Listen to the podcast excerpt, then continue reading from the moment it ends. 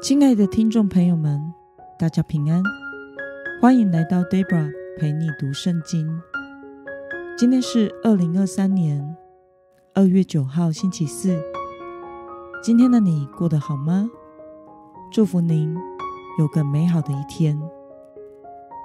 今天我所要分享的是我读经与灵修的心得。我所使用的灵修材料是每日活水。今天的主题是以爱和信实来担负责任。今天的经文在路德记第四章一到十二节。我所使用的圣经版本是和合本修订版。那么，我们就先来读圣经喽。波阿斯上到城门，坐在那里，看哪。普阿斯所说的那一个可以赎产业的至亲经过，普阿斯说：“某某先生，请你转回来，坐在这里。”他就转回来坐下。普阿斯又请了本城的十个长老来，对他们说：“请你们坐在这里。”他们就都坐下。普阿斯对那至亲说。从摩崖地回来的拿尔米，现在要卖我们弟兄以利米勒的那一块地。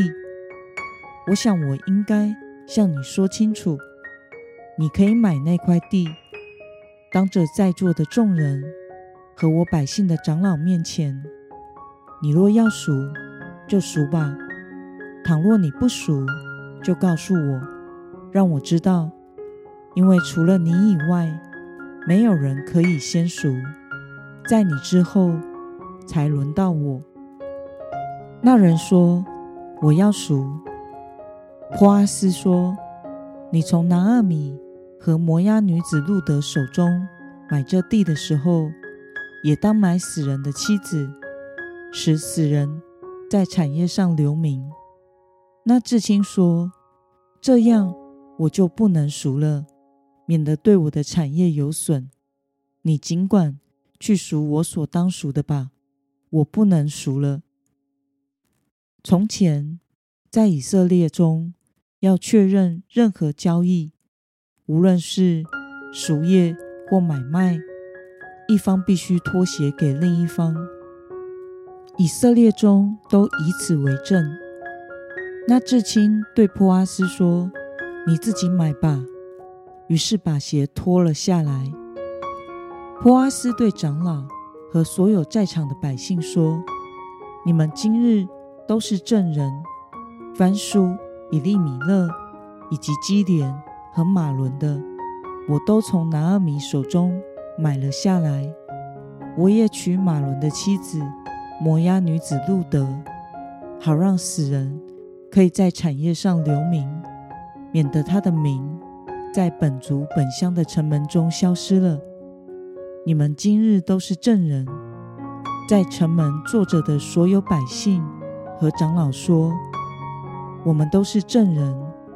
愿耶和华使进你家的这女子，像建立以色列家的拉杰和利亚二人一样。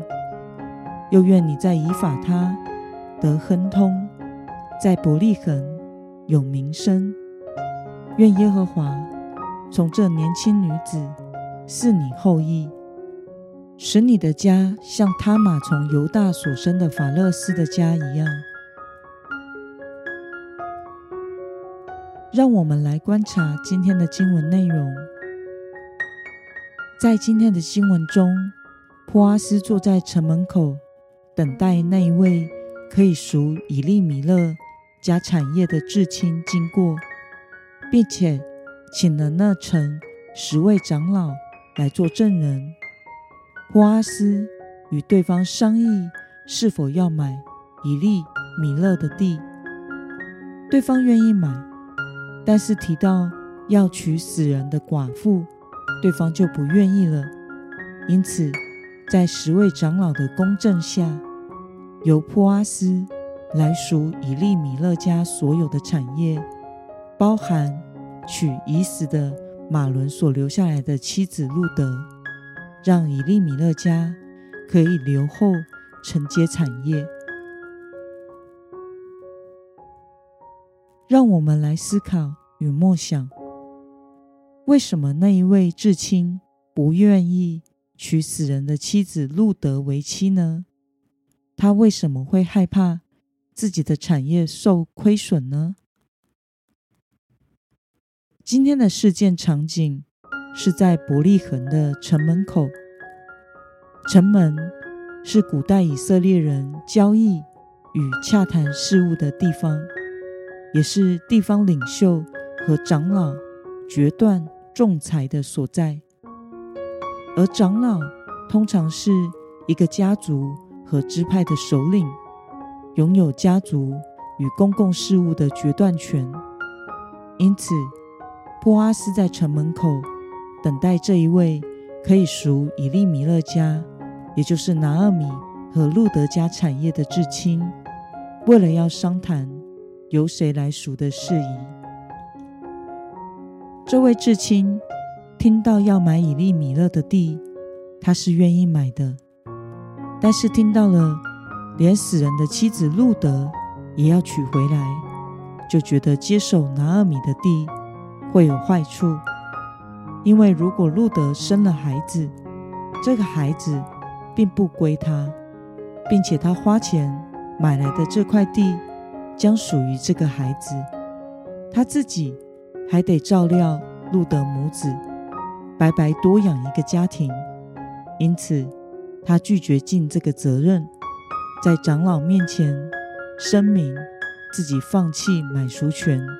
让给普阿斯，并借着当时脱鞋的仪式来完成那个时代转移权力的程序。接着，普阿斯就当着众人的面宣誓要买以利米勒家的产业，并且娶路德为妻，为以利米勒家留下后代。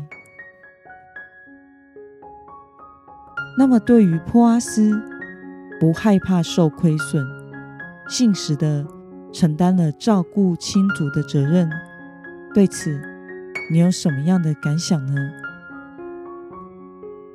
我想，普阿斯在乎的并不是自己的产业有没有受亏损，他所在乎的是他的至亲拿厄米和路德将来的生存问题。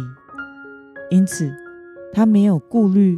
自己的未来是不是会吃亏，而是按照当时的律法要求，以爱和信实的态度来担负起责任，买下亲族的产业，并且娶他们没有生子的寡妇为妻，为他们生子留后，继续产业与家族的名，照顾和养育这个家庭。